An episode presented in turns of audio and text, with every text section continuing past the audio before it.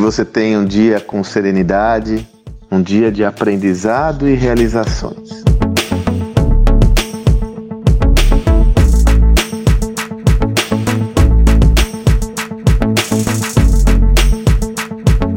Olha só, minha amiga, meu amigo, nada acontece por acaso, né? Há, há, dois dias atrás eu fiz um áudio falando sobre aquela. Usei aquela metáfora do presente. Não sei se você ouviu, se não, ouça novamente, onde eu comento que se você recebe um presente que não deseja e devolve esse presente a quem lhe deu, esse presente não lhe pertence, ele pertence a outra pessoa. Eu usei essa metáfora até para ter esse entendimento como nós devemos nos blindar de críticas hostis, negativas, de pessoas que têm outra pauta que não aquelas mais legítimas, né? Deixa essa essa visão com a pessoa lá, deixa essa agressividade com a pessoa lá. Isso não lhe pertence. Não à toa, nessa mesma semana eu recebo uma mensagem com uma crítica a uma das minhas obras. Essa crítica dizia mais ou menos assim: Eu esperava mais de vocês. Foi um texto, foi no Instagram. Eu esperava mais de vocês. Já li seus outros livros que são top. Quando eu recebi essa crítica, né, eu falei, ai meu Deus, caraca. Olha como nós somos meio loucos, né? Eu fui lá na Amazon, né, dar uma olhada em todas as críticas, os reviews. Você pega o Gestão do Amanhã, tem 530, 550 reviews, o 4.8.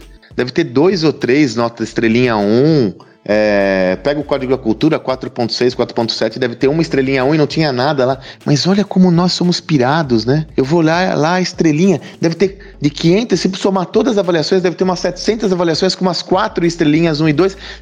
Eu fui olhar as estrelinhas 1 e 2, não olhei as 5. Olha, e aí eu tive esse insight, né? Como se por um lado trago aquela referência de quando existe uma crítica é, pouco construtiva, agressiva, você tem que se blindar, por outro você tem que estar aberto a toda e qualquer opinião distinta daquela, a crítica mesmo, distinto daquilo que você desenvolveu, mas você tem que ter uma visão mais sistêmica. Até entendendo essa abertura como forma de respeitar a opinião do outro, mas trazer para um contexto maior para ver se realmente aquela opinião é uma opinião individual ou se reflete a opinião da maioria.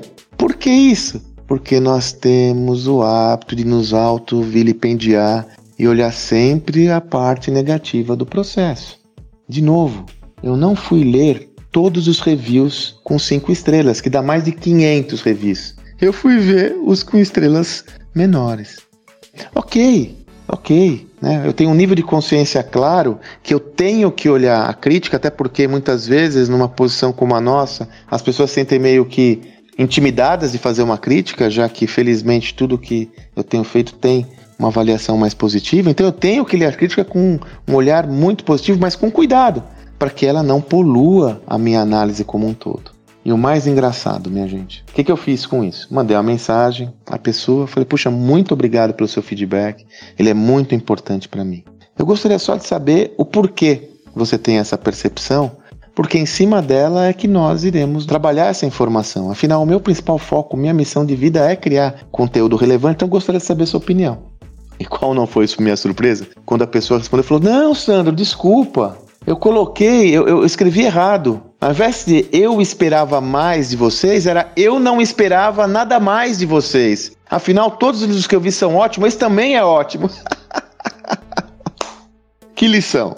Que lição interessante, por isso que eu quis compartilhar com você. Aconteceu exatamente agora, para que a gente possa refletir e colocar no ponto ideal o valor de uma opinião adversa e contraditória sua, o valor de uma crítica, não dando uma conotação excessivamente negativa a ela, não hipervalorizando uma crítica, mas colocando ela no lugar correto e adequado.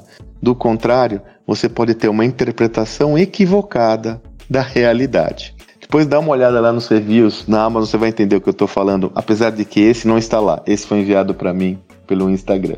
Também lhe convido, aproveito para lhe convidar, por favor, Mande as suas mensagens para mim que você desejar, mande suas críticas, sua visão pelo Instagram. Afinal, como esse é uma, um caminho de via única, eu tenho muitas vezes dificuldade de entender, ter a sensibilidade do que você aí está almejando, pensando, desejando. Não deixe de mandar suas informações para mim, eu acolherei a todas com o maior carinho. O mesmo carinho que você entrega para mim, eu quero retribuir a você. Que você tenha um excelente dia e até amanhã.